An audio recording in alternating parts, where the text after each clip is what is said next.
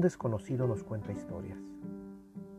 Mi tía tomó una foto de su graduación que sacó del armario y con una sonrisa señaló al centro y habló de los más populares. Y la interrumpí. ¿Quiénes son todos aquellos que la acompañan? Pregunté.